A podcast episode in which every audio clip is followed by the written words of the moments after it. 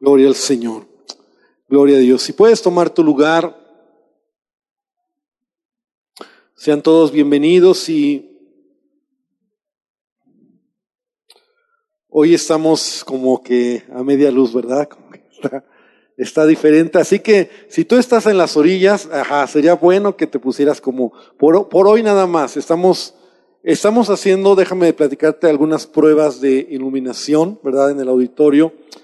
Eh, básicamente porque el tipo de auditorio que tenemos, ¿verdad? Eh, la manera en cómo está el auditorio, eh, a veces hay mucha distracción porque hay demasiada luz. O sea, los que están luego allá nada más están mirando a los que están aquí al frente y los que están aquí, o sea, nos andamos en todo menos a lo que venimos. Entonces nosotros estamos tratando de poner una mejor iluminación así como dimmer, dimmer, dimmer se llama, dimer, que le subes y le aumentas la luz un poquito. Claro que aquí todavía son poquitas las, las luces que tenemos, ¿verdad? Todavía nos falta porque es todo el auditorio y aparte solo tenemos seis ahorita. Pero lo que queremos es como tener mejor iluminación en el sentido de distraernos menos, ¿verdad? Porque cuando venimos a adorar a Dios, como te digo, algo que vemos es que muchos están, sobre todo los que están mirando luego de aquel lado, así estás como que con un ojo al gato y otro, o con un ojo a Dios y otro mirando quién llega, quién viene, y quién está allá arriba, y, y quién llegó, y el hermano, y hay mucha distracción, ¿verdad? Por el tipo de manera en cómo está nuestro auditorio. Si todo estuviera así como un chorizo, ¿verdad? Si, imagínate que fuera un chorizo tenemos la plataforma y todos entrarán por atrás, tú estás así, pues no hay distracción, hay poca distracción, ¿verdad? Pero al estar así el auditorio, hay mucha distracción. Entonces lo que queremos es como mejorar la iluminación para que haya momentos donde podamos tener enfoque, ¿verdad? Para lo que venimos a hacer, adorar a nuestro Dios, ¿verdad? Y luego ya le aumentaremos la luz cuando sea la enseñanza y todo esto, podremos tener mejor iluminación. Ahorita estamos haciendo esas, esas pruebas, ¿verdad? Y por esa razón estamos así. Pero vamos a, a continuar con nuestro programa, con, con este tiempo de nuestra reunión. Y yo quiero que abras tu Biblia. Yo quiero esta tarde continuar este tiempo que hemos tenido de oración y de adoración, eh, compartiéndote una palabra. Amén. Quiero compartir hoy una palabra. Eh, y quiero que abras tu Biblia en el libro de Santiago, en el capítulo número uno. Santiago capítulo uno. Lo malo para mí que con esta luz yo no los veo muy bien, ¿verdad? Como que veo, pero no los veo. O sea, y esa es para mí una desventaja, porque siempre desde aquí arriba veo a todos, pero así con esta luz como que no veo bien a la gente, ¿verdad? Entonces, bueno, es parte de lo que estamos probando. Santiago capítulo 1, versículo 2 al 4. Aunque al no verlos bien, si alguno se duerme, pues no siento tan feo, ¿verdad? Que luego los veo tan bien que hasta los veo cuando están roncando desde aquí a todos, ¿verdad? O algunos luego que llegan y así como que están con, como con no muy buena actitud, ¿verdad? Digamos, entonces tampoco los veo, entonces así no me... Pero bueno, Santiago capítulo 1, versículo 2 al versículo 4 dice, hermanos míos, tened por sumo gozo cuando os halléis en diversas pruebas, sabiendo que la prueba de vuestra fe produce paciencia. Mas tenga la paciencia su obra completa para que seáis perfectos y cabales sin que os falte cosa alguna. He leído Santiago capítulo 1 versículo 2 al 4. Quiero leer en otra versión esta escritura y dice de la siguiente manera, Alégrense profundamente, hermanos míos, cuando se sientan cercados por toda clase de dificultades. Es señal de que su fe, al pasar por el crisol de la prueba, está dando frutos de perseverancia. Pero es preciso que la perseverancia, repite conmigo, perseverancia, otra vez, perseverancia, porque yo quiero que hoy, hoy, vamos, hoy cambiemos esta palabra paciencia por perseverancia. Y, y, y, y en el original, ¿verdad? Esta palabra paciencia es perseverancia. Y voy a explicarlo ahorita, ¿verdad? Entonces, en esta versión me gusta, dice, porque es preciso que la perseverancia lleve a feliz término su empeño para que ustedes sean perfectos, cabales e intachables. Ahora, versículo, eh, perdón, Romanos capítulo 5, versículo 3, dice de la siguiente manera, el apóstol Pablo dice, y no solo esto, sino que también nos gloriamos en las tribulaciones, sabiendo que la tribulación produce paciencia. La tribulación produce paciencia. Y una escritura más, Hebreos capítulo 6, versículo 12 al versículo número 15, dice de la siguiente manera, a fin de que no os hagáis perezosos, sino imitadores de aquellos que por la fe y la paciencia heredan las promesas. Esto es muy interesante, ¿verdad? Aquellos que por la fe y la paciencia heredan las promesas. Porque cuando Dios hizo la promesa a Abraham, no pudiendo jurar por otro mayor, juró por sí mismo diciendo, de cierto te bendeciré con abundancia y te multiplicaré grandemente. Y habiendo esperado, ¿con qué dice? Con paciencia, con perseverancia, alcanzó la promesa. Esa palabra paciencia, que cuánta falta nos hace a veces, ¿verdad? Eh, eh, esta mujer que algunos han de conocer, ¿verdad? Margaret Thatcher, una vez dio un comentario de la siguiente manera, hablando acerca de la paciencia. Se le preguntaron si era paciente esta mujer y ella dijo, soy extraordinariamente paciente con tal que al final me salga con la mía. Así decía ella, ¿verdad? Una mujer que, bueno, por sus características, ¿verdad? Era una mujer que lo que quería, lo lograba, ¿verdad? Le decían la mujer de hierro. Pero la verdadera prueba de la paciencia en nuestra vida viene cuando muchas veces nosotros en nuestra vida diaria, ¿verdad? Eh, nuestros derechos son de alguna manera, nuestros derechos son violados o nuestro entorno es alterado. ¿Verdad? Cuando a veces nosotros vamos manejando y alguien se nos cruza en el camino, o cuando a lo mejor en tu trabajo, ¿verdad? Tú te encuentras con alguien que empieza a tratar de hacer algo para dañarte, para afectarte, o cuando alguien se burla de tu fe, cuando alguien abusa de ti, cuando alguien habla mal de ti, ¿verdad? Y, cuántas cosas que a veces nosotros en la vida diaria no tenemos paciencia. De hecho, en la Biblia encontramos, ¿verdad?, que en Gálatas 5, uno de, uno de los frutos, el fruto del Espíritu, un rasgo del fruto del Espíritu es ¿qué? Paciencia. Eso lo sabemos, ¿verdad? Lo hemos leído, lo conocemos. Amor, gozo, paz, paciencia, ¿verdad? Entonces, la paciencia, como la vamos a ver, es un rasgo o es una cualidad que el Espíritu Santo nos va a dar para poder caminar en esta vida, en esta carrera como cristianos. Muchas veces, como te decía, nosotros confundimos la paciencia como la idea de solo estar esperando que Dios haga algo. Es decir, bueno, Dios me va a ayudar, yo tengo paciencia que lo haga. O sea, la paciencia a veces la confundimos como no hago nada, solo espero y tengo paciencia. Estoy esperando pacientemente aquí a que algo suceda. A veces nosotros así entendemos la paciencia como, bueno, estoy esperando, tengo paciencia, Señor, dame paciencia. Ya llevo una hora esperando a mi esposa y no sale de casa. Dame paciencia.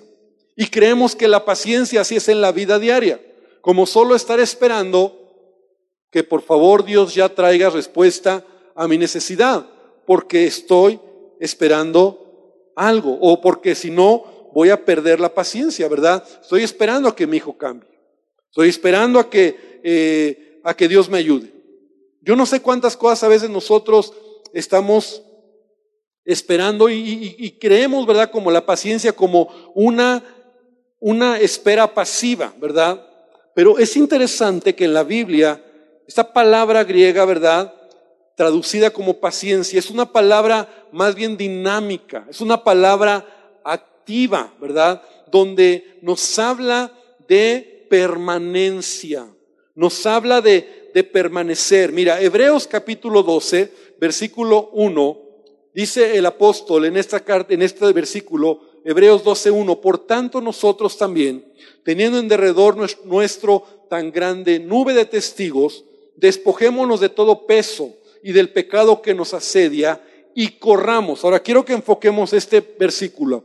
Corramos con paciencia la carrera que tenemos por delante.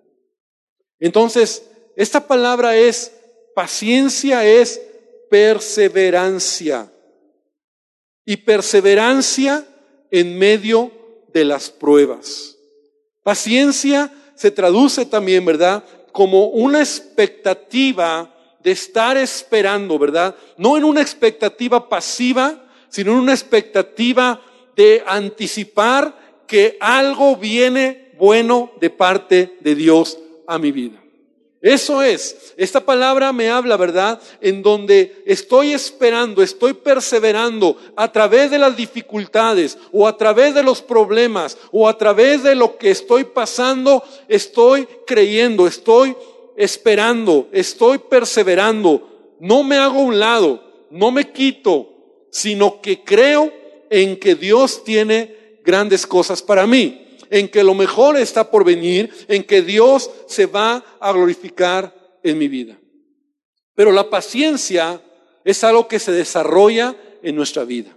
Es decir, no viene de la noche a la mañana en la vida de un creyente. Siendo honestos, ¿verdad? A veces nosotros somos impacientes. Y yo, yo le decía eh, eh, eh, hace poco a una persona que estaba hablando con él, ¿verdad? Ministrando su vida, entendiendo acerca de esperar el tiempo de Dios. Es decir, yo le decía, mira, a veces es más difícil esperar el tiempo de Dios que la respuesta de Dios. Y pareciera lo mismo. Pero cuando tú estás esperando la respuesta de Dios, pues tú estás creyendo que en cualquier momento Él va a traer respuesta a tu necesidad. Pero cuando te hablo de esperar el tiempo de Dios, yo le decía, es que tú sabes que Dios ya abrió esa puerta o que ya está ahí y tienes que esperar el momento, el tiempo correcto. El tiempo de Dios para algo, ¿verdad? Es decir, la paciencia, ¿verdad? Es esperar ese momento en donde realmente Dios va a traer a tu vida esa bendición y se tiene que desarrollar en nuestras vidas esa paciencia, esa perseverancia y lo más difícil es que se va a desarrollar o se va a revelar en medio de las pruebas. Por eso Santiago en la, escritura, perdón, el apóstol Pedro en la escritura que nosotros leíamos, en Santiago, en la, en la, escritura que leíamos decía, ¿verdad?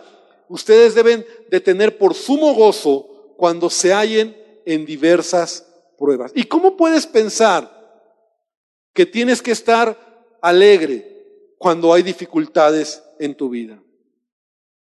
Y eso dice la palabra de Dios. Pareciera como que es contrario a lo que comúnmente tú y yo vivimos.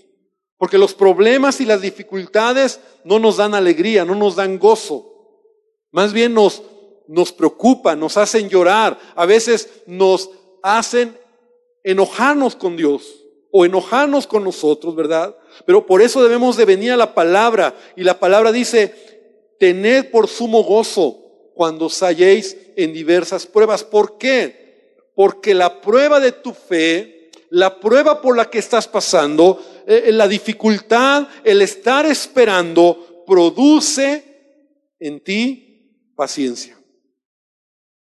Y la paciencia es algo que se quiere, que Dios quiere desarrollar en tu vida, porque la paciencia es perseverancia. La perseverancia tiene que ver con la fe, con creerle a Él.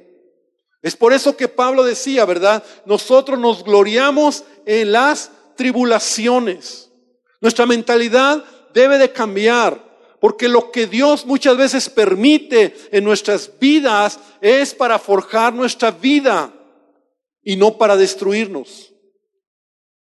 Debemos de entender esto.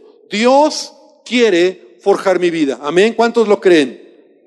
Repite conmigo, Dios permite los problemas para forjar mi vida.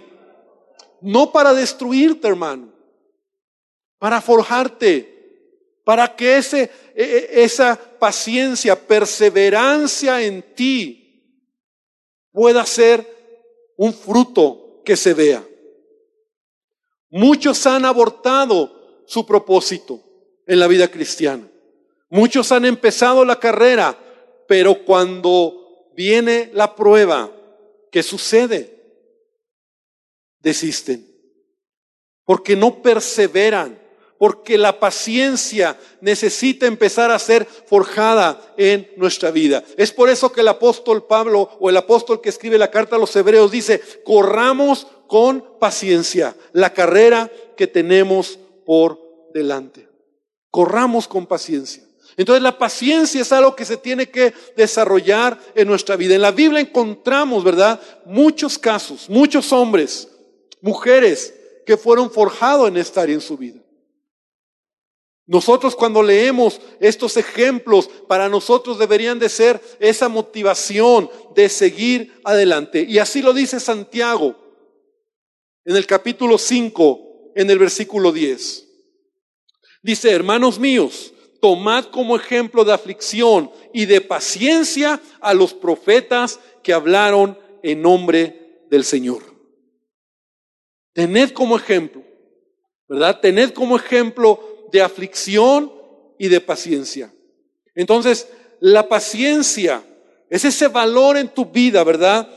Que te va a ayudar a permanecer, a soportar, a, avanzar, a padecer aún en medio de, los, de las adversidades hacia adelante, sin lamentarte, ¿verdad? Sin quejarte, sin creer las mentiras del diablo que te dice, Dios no te ama, Dios se olvidó de ti, porque a ti te pasa todo lo malo. Todo eso son mentiras de Satanás que viene precisamente para que abortemos o para que se interrumpa el propósito que Dios tiene en nuestras vidas. Entonces Dios quiere que nosotros podamos desarrollar este, esta área, esta, esta fortaleza, este, este rasgo en nuestra vida, ¿verdad? Tener paciencia. Podemos encontrar en la Biblia, por ejemplo, cómo Job fue un hombre que esperó en el Señor. Y la Biblia nos dice, ¿verdad? Que aunque él no sabía, no entendía cuál era la voluntad de Dios cuando empezó a padecer todas esas pruebas y empezó a perder todo lo que tenía, su familia, sus hijos, sus bienes, todo lo perdió. Él esperó en Dios. Él se mantuvo firme, ¿verdad? esperando en Dios. Él, él creyó incluso, ¿verdad? La palabra de Dios nos deja ver que él creyó en su corazón, él sabía que Dios tenía las cosas bajo control. ¿Tú te imaginas a Job en una condición deplorable, en una condición donde aún sus amigos se burlaban, se burlaban de él, lo menospreciaban y muchos de ellos le hacían, le, decían, ¿verdad? Le hacían, le, le, le, compartían, ¿verdad?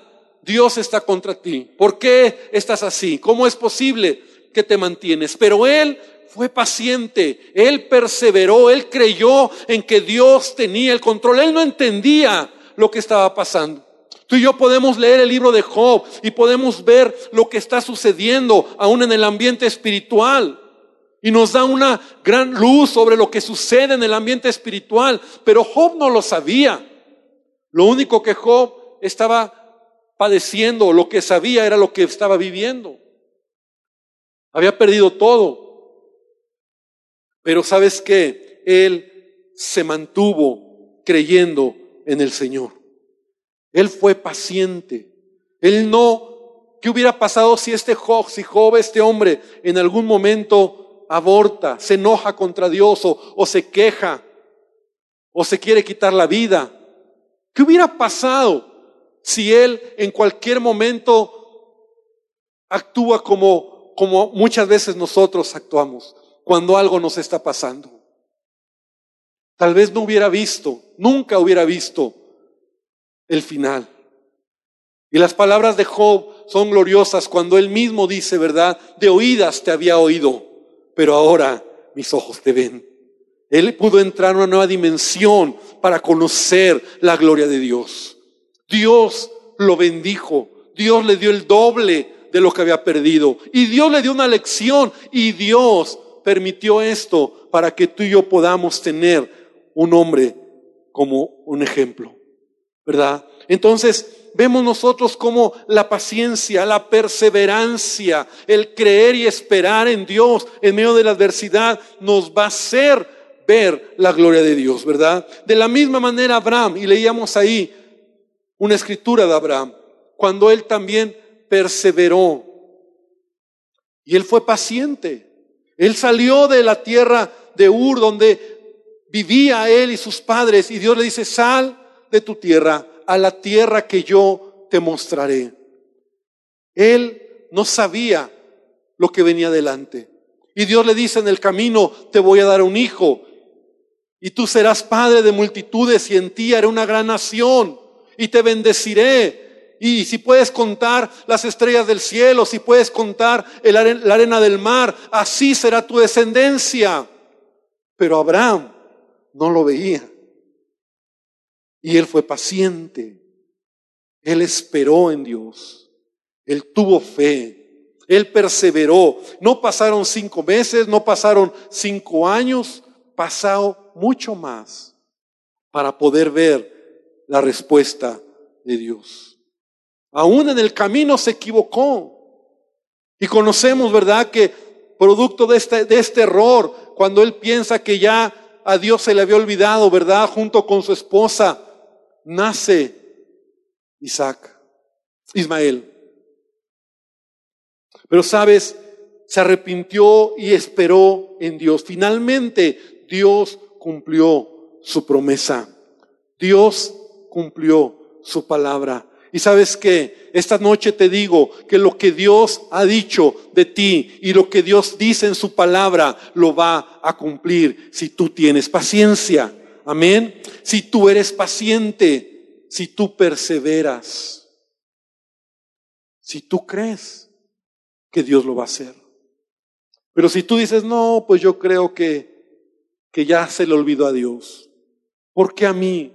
¿Y por qué los problemas que tengo? ¿Y por qué tantas dificultades? Y entonces nos apachurramos. Y es por eso que la, el remedio o la manera cuando tú vas a pasar ese tiempo difícil, la escritura dice, gózate en medio de la tribulación. Cree que Dios tiene el control. ¿Y es difícil? Por supuesto que sí.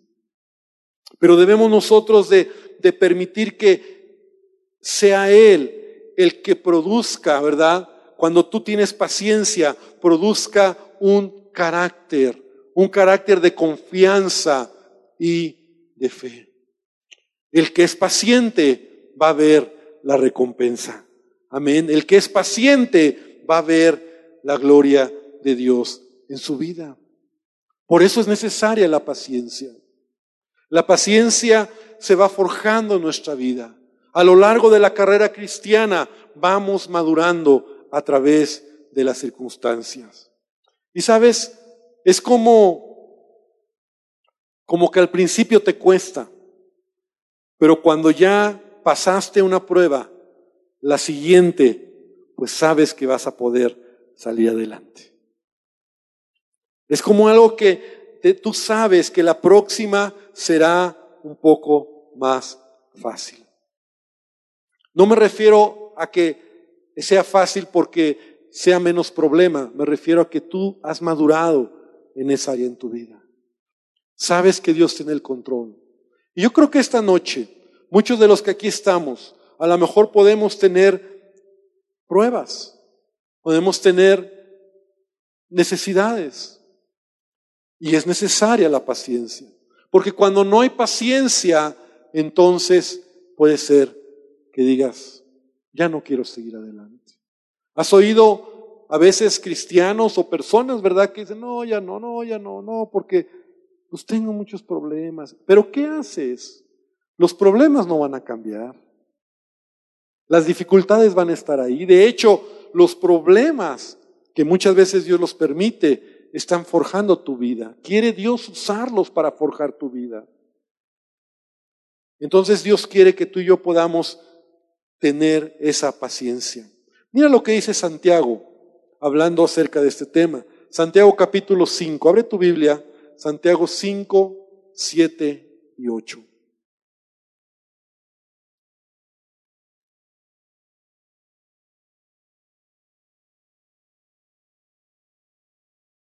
Santiago capítulo 5, versículo 7 y versículo 8.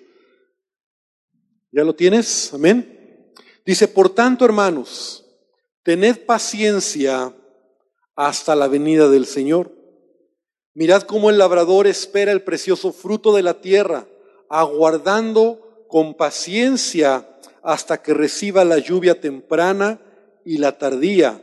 Tened vosotros paciencia. Afirmad vuestros corazones, porque la venida del Señor se acerca. Este pasaje me habla de esperar. Este pasaje me habla de poder realmente estar confiando en que Dios va a responder, ¿verdad? Mucha gente dice, algunos y algunos predicadores a veces lo dicen, dice, no le pidas a Dios que te dé paciencia porque de seguro te mandará problemas. Porque la manera en que tu paciencia es forjada es a través de los problemas. Pero sabes, de una manera u otra, aunque no le pidas a Dios paciencia, Él va a formarte o forjarte en estar en tu vida. No lo puedes evitar. Más bien Dios quiere usar, ¿verdad? Todo esto para que seas paciente. Ahora, ya en un sentido práctico, la paciencia es de bendición. ¿Has conocido a alguien impaciente? Yo sé que aquí no hay, o sea, no, no piensa en el que está al lado tuyo. Pero ¿cómo es alguien impaciente? ¿Sabes que, sabes que a veces, mira, y te lo voy a decir así, ¿sabes que a veces un matrimonio se puede destruir por la impaciencia?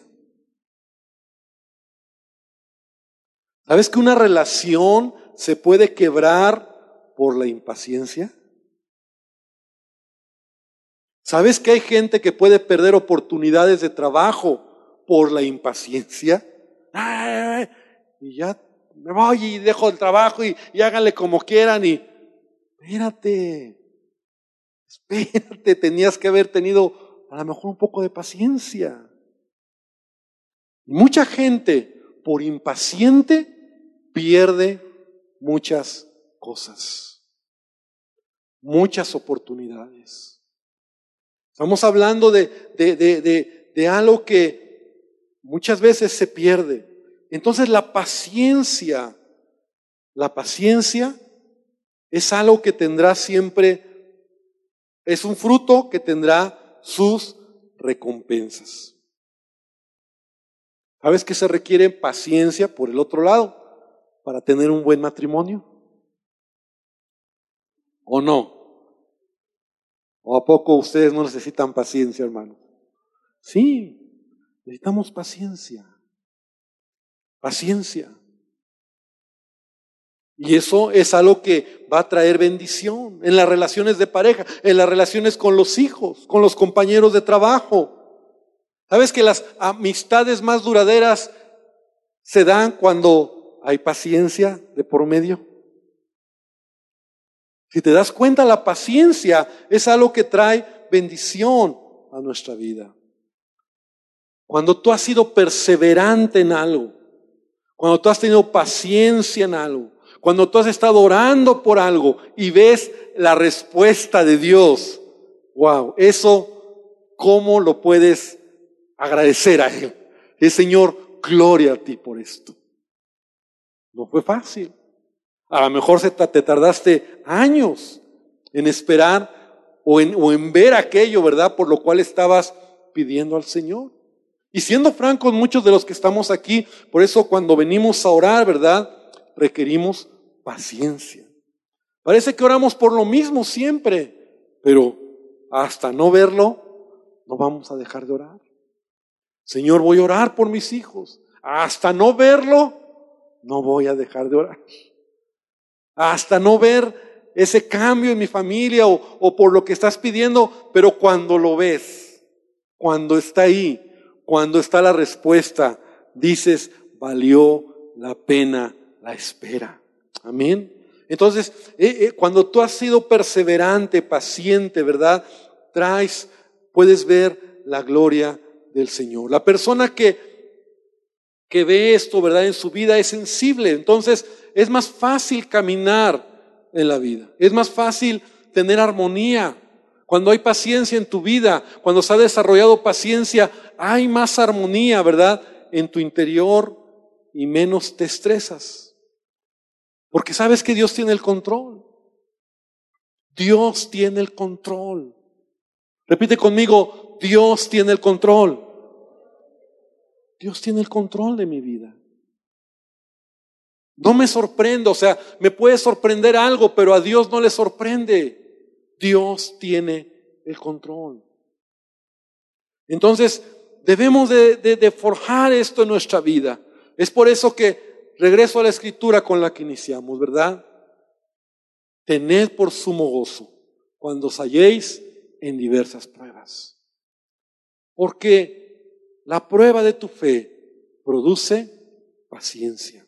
Ahora, para terminar, ¿cómo podemos ir desarrollando esto en nuestra vida? Porque sí es cierto, todos vamos a pasar problemas, dificultades, problemas. ¿Cómo vas a ir desarrollando paciencia? Lo primero es primero, primero, aprende a dar gracias a Dios en todo. Ahí empieza, dándole gracias a Dios. O sea, la primera reacción de cualquier persona, incluso cristianos, ¿verdad? Cuando vienen pruebas es, ¿por qué a mí? ¿No? ¿Has oído eso? ¿Por qué a mí? ¿Por qué yo? Yo soy tan bueno, Señor, ¿no? Así, y muchos así lo dicen todavía, lo creen, ¿no? ¿Por qué yo si soy tan bueno? Pero, pero es una reacción a veces de queja, ¿no? O sea, ¿por qué yo? ¿Por qué? ¿Por qué me pasa esto? Dice la Biblia, Primera Tesalonicenses 5:18. Anótalo ahí en tus apuntes o en tu Biblia incluso. Dad gracias en todo. ¿Puedes repetirlo conmigo? Dad gracias en todo. Dad gracias en todo. Todo es todo. Porque esta es la voluntad de Dios para con vosotros en Cristo Jesús. Dad gracias. Entonces, para desarrollar esto en nuestra vida, debemos aprender a darle gracias a Dios en todo. Aún en las dificultades, claro, en todo. Si no me diría, tu Biblia tendría que decir, das gracias a Dios cuando todo está padre. No, no, la Biblia dice en todo. Entonces también cuando hay problemas, en todo. Dad gracias a Dios. Filipenses 4:4, el, el apóstol Pablo también dice, regocijaos en el Señor. ¿Cada cuándo? Siempre. Igual, no solo cuando todo está bien, sino siempre. Regocijaos en el Señor siempre. Otra vez digo, regocijaos.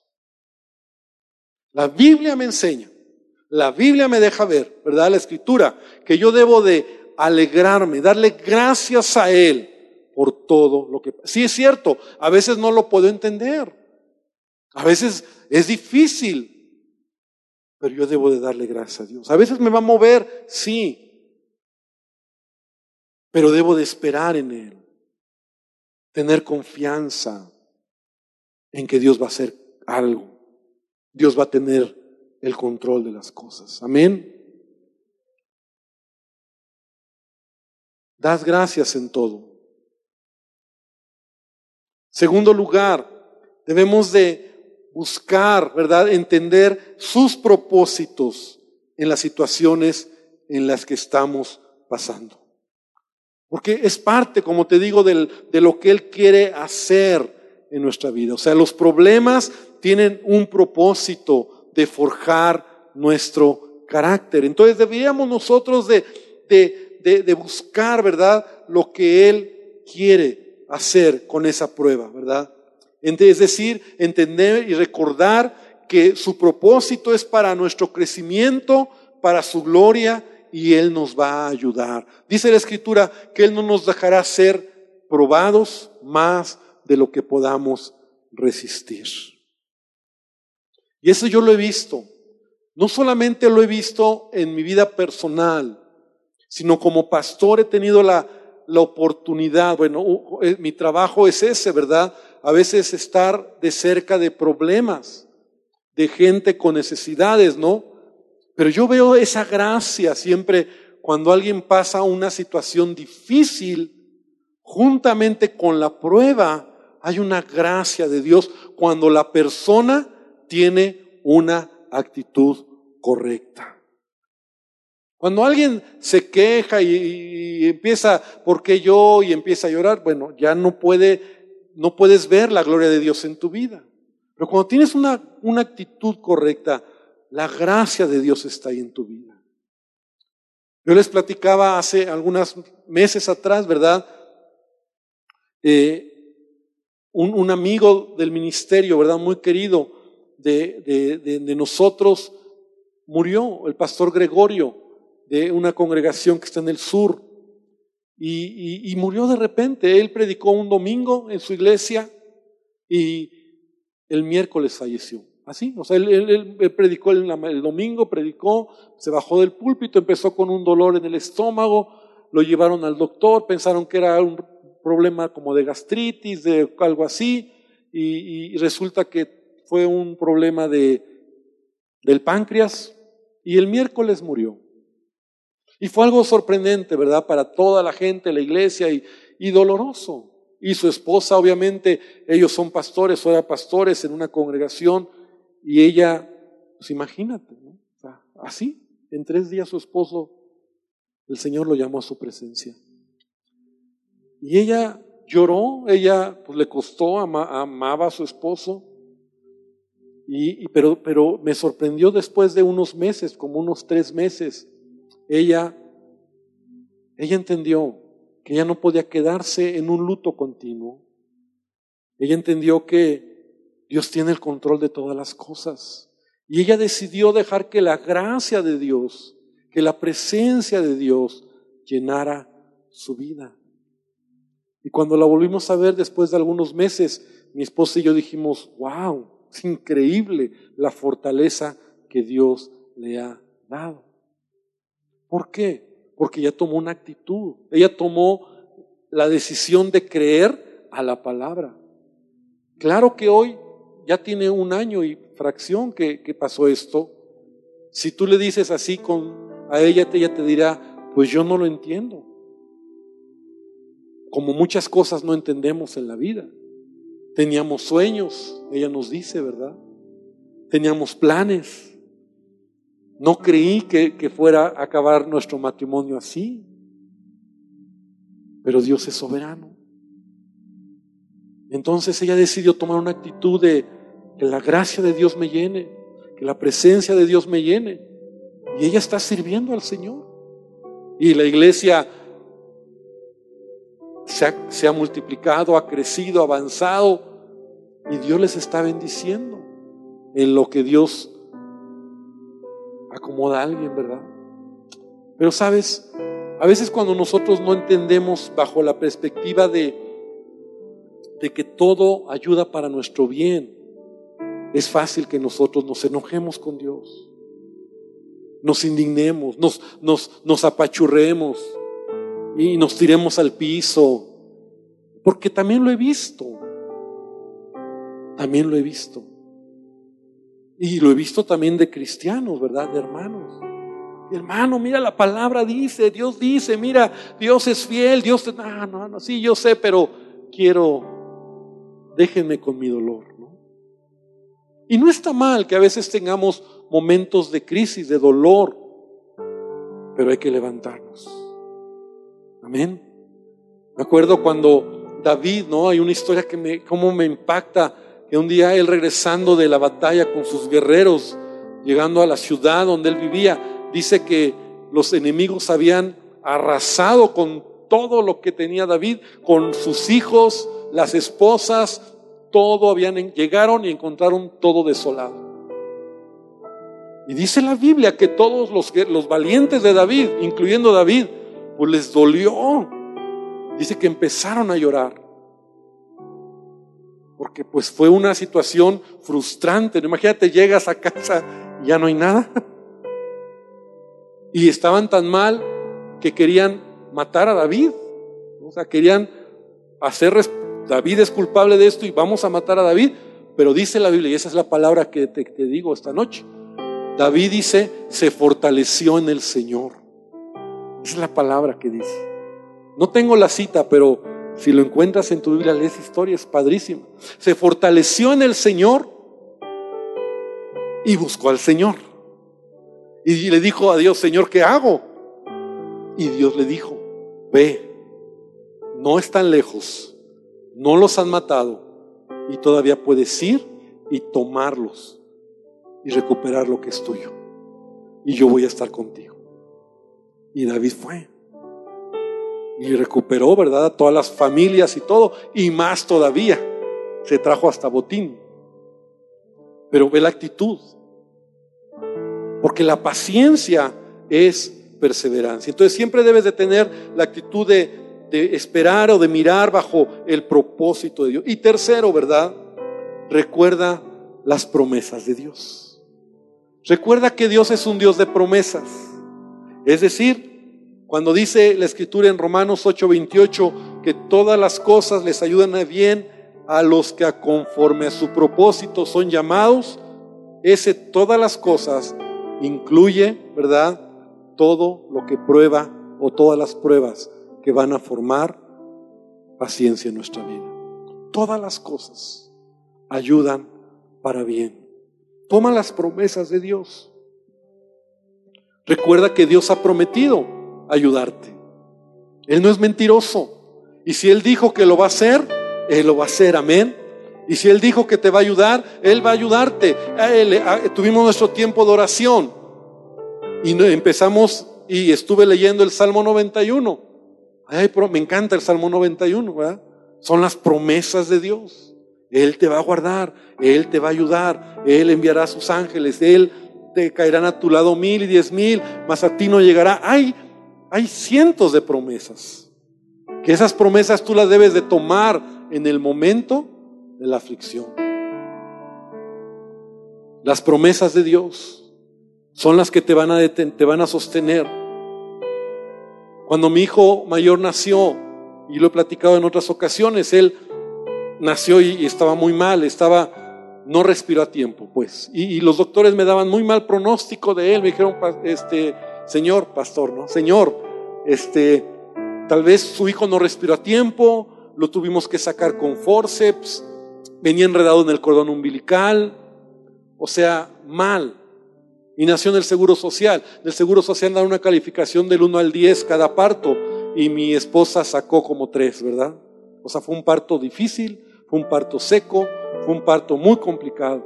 Y entonces me dijeron, por 24 horas tenemos que tener en observación al niño porque al no haber respirado a tiempo, al haber tenido ese traumatismo y al haber usado forceps porque presionamos muy fuerte para sacarlo, a lo mejor quedó afectado en alguna de sus, de, o sea, al no respirar, ¿verdad? Va a quedar mal. Tenemos que esperar si le dan convulsiones, si le da calentura, si le da taquicardia.